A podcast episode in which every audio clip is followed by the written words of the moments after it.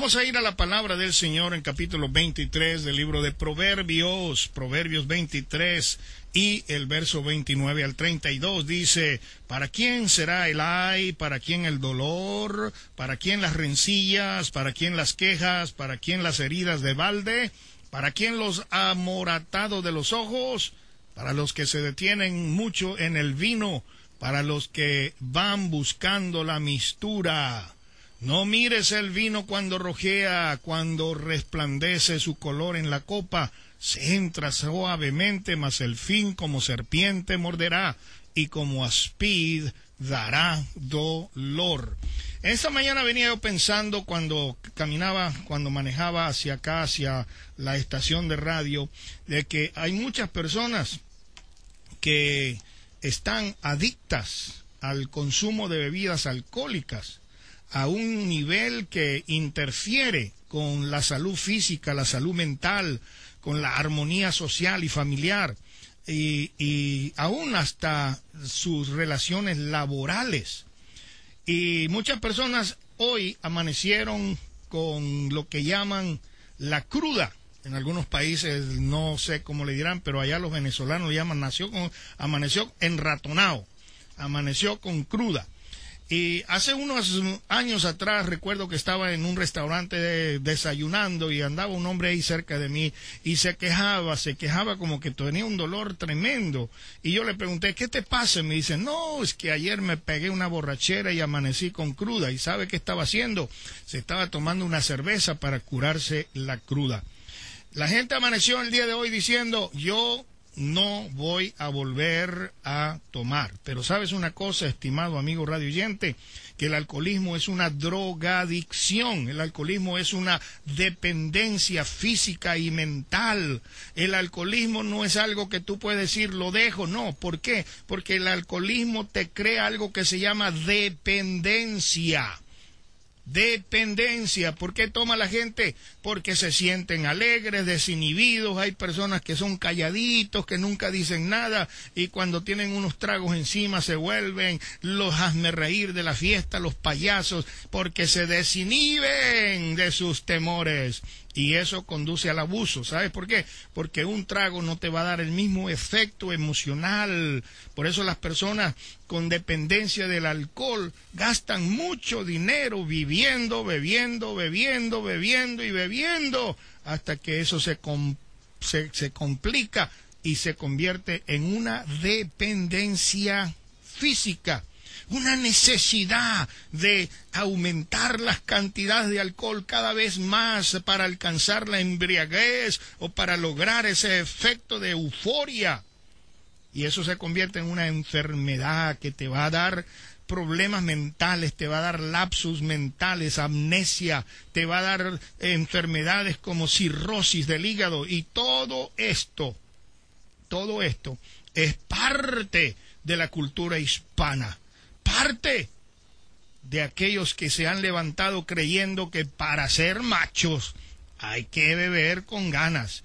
Yo vengo en esta mañana para decirte que así como en el atentado que sufrió los Estados Unidos el 11 de septiembre de eh, el año 98, todos al mismo nivel mundial lo recordamos, porque fue un desastre que estuvo preparado durante mucho tiempo contra este país. ¿Cuánta gente sufrió? Sufrieron padres de familia, ancianos, niños, mujeres, todos llorando por sus seres queridos que fallecieron en el horroroso atentado. ¡Qué dolor, qué tragedia para tanta gente! Eso es algo que nunca se podrá olvidar. Pero sabes una cosa, querido amigo radio oyente, peor que el atentado del 9-11 es el alcoholismo. Porque el alcoholismo no es muy diferente a esa destrucción que sucedió. Es comparado con un atentado que está provocando desastres muy, pero muy dolorosos. Se comienza tal vez con un bebedor social, inofensivo, tomando un traguito acá, un cóctel allá, un martini acá, hasta que terminas esclavizado. La persona misma no puede dejar de ser un bebedor crónico. Se levantan en la mañana, the first thing they do is they go to a convenience store to buy a six pack of beers. Lo primero que hacen cuando se levantan, ni café toman, ni se lavan la, la boca, sino que se van a la tienda allí donde está la gasolinera a comprarse un paquete de seis. Lo más lamentable de todo esto es decir que en verdad el alcoholismo es uno de los problemas más grandes de nuestra cultura hispana. Un problema que no se ha podido erradicar. Es un problema que no respeta clases sociales, no respeta edades. Jovencitos todavía no tienen edad para comprar alcohol y ya se andan emborrachando. Oh, estimados amigos radioyentes, ¿sabes una cosa? Que últimamente ni siquiera el alcoholismo respeta los credos religiosos. La Biblia dice un poquito de levadura deuda toda la masa. Algunas veces escuchamos que hay creyentes que se sientan a la mesa y lo primero que piden es una botella de vino. Y algunos dicen, no, allá en Italia, allá en España toman vino, ¿por qué aquí no? Pastores, me dijeron el otro día, fui a un restaurante a comer y me dijo, oye, el dueño del restaurante, ¿conoce a ese que está ahí? Me dice, no, no lo conozco. Dice, es un pastor muy grande aquí de Houston, tiene una iglesia muy grande. Pero ¿qué tenía en la mesa? Una botella de vino. El Señor reprenda al diablo esos espíritus demoníacos que te dicen, no hace daño un poquito de vino. Pablo le dijo a Timoteo, por causa de tus continuas enfermedades, toma un poquito de vino y no agua. Pero esas son excusas. Tú sabes que dentro de ti está el demonio de la dependencia. Así es que muchas veces eh, el, alcoholismo no respeta ni siquiera a los creyentes y a los líderes. Amados hermanos, no es que esto sea un virus como la influencia, no es una enfermedad como muchos creen, tampoco es algo que dicen, oh, es herencia genética, si era mi bisabuelo, mi abuelo, mi, mi papá, y lo he recibido en la sangre. No, esa es una adicción y el ser humano tiene la decisión moral determinada por su voluntad para practicarlo o para dejarlo. Yo vengo de una familia, o podríamos decir, de un padre alcohólico. Yo recuerdo las primeras imágenes que yo tengo en mi mente de mi padre, era la de un borracho tirado en, en, el, andén, en la acera de, de, de la ciudad. Trabajaba como un animal mi papá, de lunes a viernes, y cuando agarraba su pago se iba a la cantina y no se salía de ahí hasta que no tenía un centavo en la bolsa. Y yo no tengo por qué decidir ser un borracho o un alcohólico simplemente porque vi esas escenas cuando era niño. Al contrario, me daba vergüenza y por eso yo, tal vez desde muy niño, yo resolví mi corazón, dice, yo no voy a ser como mi papá yo voy a ser diferente. Así que no le eches la culpa a la cultura, no le eches la culpa a tu herencia genética, no le eches la culpa que lo llevas en la sangre. Es una adicción que tú mismo, oyente amado, tienes el poder de decidir con la ayuda de Dios, porque la palabra nos dice, separados de mí, nada podéis hacer, pero Él dice, todo lo puedo en Cristo que me fortalece. La sociedad en la cual nosotros vivimos ve el alcoholismo como un lubricante social, algo culturalmente que todos lo hacen. ¿ah? Tú vas a, a, una reunión religiosa, un bautismo, un matrimonio, una quinceañera, y si no hay alcohol, hermano, eso estuvo bien muerto, no había nada. Nada más con Coca-Cola andaban sirviendo, con, con Sprite. ¿Qué es eso? No había nada.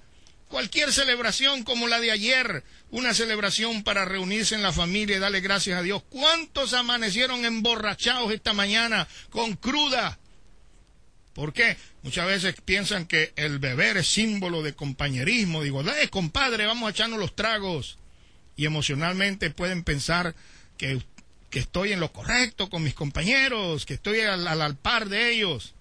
Y con razonamientos logísticos de la humanidad pueden decir, ah, Dios hizo al vino Dios hizo la cerveza, por lo tanto es lógico que nosotros no la tomemos, porque si el hombre vino al mundo y no toma vino, ¿para qué vino? Así dicen algunos. Si el hombre vino al mundo y no toma vino, ¿para qué vino? No solamente dale un vistazo al vecino de enfrente, al compadre, al amigo, y verás las grandes tragedias que trae a una vida familiar el alcoholismo como una adicción. Mm. Estimados amigos, la Biblia habla acerca del alcoholismo, ya lo leímos en Proverbios, y lo cataloga como una adicción, como un pecado contra Dios. La adicción es una esclavitud al señorío de una sustancia, de una actividad o de un estado mental que llega a convertirse en el centro de la misma vida. Es decir, es algo que al ser consumido por decisión propia, transforma tu mente, transforma tu cuerpo, transforma tus sentimientos, transforma tus emociones por las decisiones de tu corazón. Se comienza como algo inofensivo.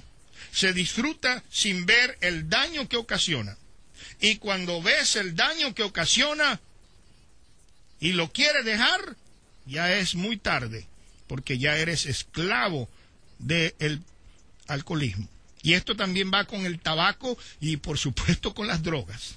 Recuerda, cuando eres un bebedor crónico, pero desde el punto de vista religioso, tú eres un adicto, eres un esclavo, eres un pecador, eres una persona que está sometido a la voluntad del demonio.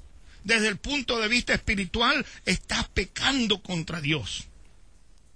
Escúchame, si tú amas más el alcohol que a tu propia familia, si tú adoras el alcohol más que a Dios que te hizo, que te formó en los cielos, entonces estás en una terrible condición. Y esa condición terminará maquinando atentados para conseguir ese hermoso líquido que satisface tus sanciones placenteras. En el libro de Proverbios decía de quiénes son los lamentos, de quiénes son los pesares, de quiénes son los pleitos, de quiénes son las quejas, de quiénes son las heridas gratuitas, de quiénes los ojos morados del que no suelta la botella ni deja de probar licor. Por eso no te fijes en lo rojo que es el vino, ni en cómo brilla en la copa, ni en su suavidad con que se desliza. Ah, qué rico es tomarse una chela bien helada cuando está haciendo calor, dicen algunos. Pero detrás de esa viene otra. Y yo te pregunto, porque eso va a acabar mordiéndote como serpiente y envenenándote tu vida como una víbora. ¿Por qué lo haces? Tus ojos verán alucinaciones, tu mente se imaginará estupideces. Te parecerá estar durmiendo en alta mar acostado sobre el mastil mayor y dirás, oh, me han herido, pero no me duele. Me han golpeado, pero no lo siento. ¿Cuándo despertaré de este sueño para ir a buscar otro trago? Aleluya, qué terrible. Amados, la Biblia no se refiere a la borrachera como un problema físico, sino como un problema moral, como un problema de pecado, un acto cometido contra la voluntad de Dios. La embriaguez se condena una y otra vez. Es un atentado contra la imagen de Dios. Por lo tanto, la solución es también una decisión moral de tu voluntad, de entregarte a Dios para que el Señor te salve, te perdone tus pecados y te libre del alcoholismo. Abstenerse solamente por 24 horas del alcohol no garantiza que tú seas salvo. Puedes ir alcohólicos anónimos y decir, mi nombre es José y tengo dos días que no tomo, pero al tercer día vuelves a caer reincidentemente. No. Tampoco es una fuerza superior el que está obrando para salvarte. No, no es una energía impersonal, no es una actitud de creer en un ser supremo, sino que es la acción de la fe y el arrepentimiento de reconocer que es un pecado delante de Dios. Y que por lo tanto tienes que entregar tu vida completamente al Dios revelado en la persona de Cristo. El alcoholismo es un atentado espiritual contra las leyes de Dios. Y la pregunta que nos debe ayudar como punto de reflexión es la siguiente. ¿Contra quién está atentando el alcoholismo? Y te voy a dar cinco respuestas. En primer lugar, contra la imagen y la semejanza de Dios. En segundo lugar, contra el cuerpo que es el templo del Espíritu Santo. En tercer lugar, contra la familia, contra el matrimonio que es una institución de Dios. En cuarto lugar, en contra de la economía que Dios nos da como parte de su bendición. Y en último lugar, contra la vida espiritual del hombre y los propósitos de Dios en su vida.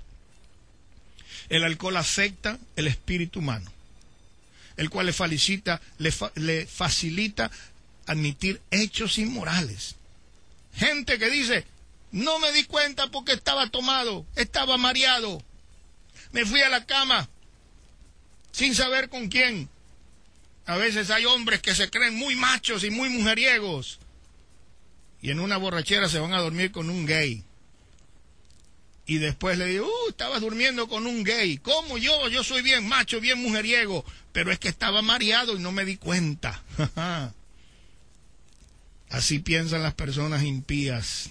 Pero sinceramente las escrituras nos enseñan que es un pecado estar bajo el efecto del alcohol, intoxicados con alcohol, solamente con una decisión moral, una decisión de arrepentimiento. Cuando usted, querido oyente, que tiene ese problema de alcoholismo que no has podido dejar, tienes que postrarte a los pies del Señor Jesucristo, entregar su voluntad a la voluntad de Dios para que tú puedas vencer el vicio del alcoholismo. Recuerde, querido amigo, no es suficiente abstenerte por 24 horas, por tres días. Es necesario estar dispuesto al sacrificio de seguir a Jesús en arrepentimiento de nuestros pecados, a vivir en obediencia a su palabra, a confiar en Él, a entregarle nuestra vida para siempre. Debemos reconocer que solo la sangre de Jesucristo tiene poder suficiente para ayudarnos a vencer la adicción del alcohol, para otorgarnos vida eterna en contra del alcoholismo. Queridos oyentes, yo doy testimonio en esta hora, de la misma manera que dije que los primeros recuerdos de mi infancia son los de un padre borracho. Yo te quiero decir que un día ese mismo borracho se entregó a Jesucristo y allí en el altar del arrepentimiento Dios desarraigó por completo todo deseo de consumir bebidas alcohólicas. Y desde ese día cuando mi padre se convirtió al Señor Jesús, la vida de nuestra familia cambió.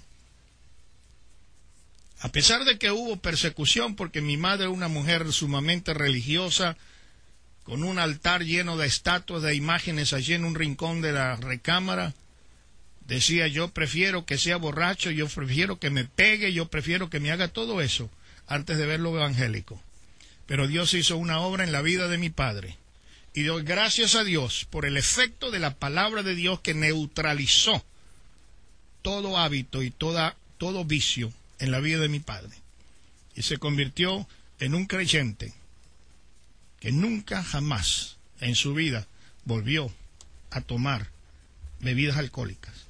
Yo te digo en esta mañana, querido oyente, que hay poder en la fe y hay poder en la sangre de Cristo. Amado Dios y Padre, en esta mañana hermosa vengo contra todo espíritu demoníaco, satánico, de alcoholismo, de drogadicción, de tabaquismo, todo aquello que esté sometiendo la voluntad humana.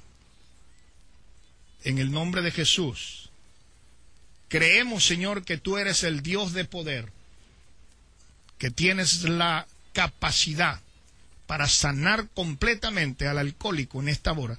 Aquella persona que al oír mi voz, al escuchar este mensaje, está diciendo, yo necesito cambiar de vida, yo necesito ser diferente, lo voy a hacer por mí, lo voy a hacer por mi esposa, por mis hijos, lo voy a hacer para estar bien con Dios. Ahora mismo, en el nombre de Jesús, Señor. Así como ese hermano que me llamó y me dijo, pastor, yo estoy yendo a la iglesia, pero todavía sigo tomando. Y ese día que hicimos la oración de liberación, él quedó completamente libre de esa esclavitud y ahora me puede testificar. Y dice, pastor, desde el día que usted oró por mí, nunca más yo he sentido el deseo de tomar alcohol.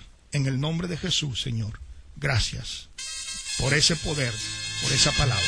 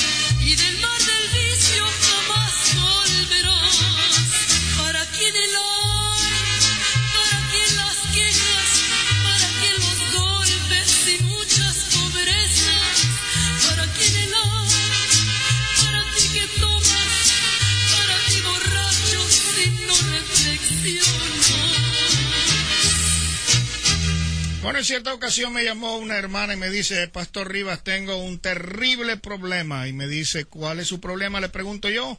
Me dice, mi problema es que mi esposo es un borracho. Y yo le respondí, el problema no es tuyo, el problema es de él. Muchas personas me dicen, mira, mis hijos son borrachos, mis yernos son borrachos, mi esposo es un borracho, etcétera, etcétera. Pero el problema es del borracho, es el borracho que tiene que pedirle perdón a Dios y pedirle al Señor que le cambie. Usted, amigo amiga, siga orando por su esposo. Siga declarando a su esposo sano del alcoholismo, libre del demonio y la potestad de la drogadicción. A sus hijos, hay jovencitos que ya a los 18 años, porque creen que tienen 18 eh, años, ya empiezan a emborracharse. Pero Dios está haciendo algo tremendo en esta mañana porque el poder sanador de la palabra que ha salido de mi boca está tocando muchas vidas, no solamente de esa mamá, no solamente de esa esposa, sino de aquellos que son los que deben realmente reaccionar. I got a problem, I got to take care of it. Tengo un problema y necesito resolverlo.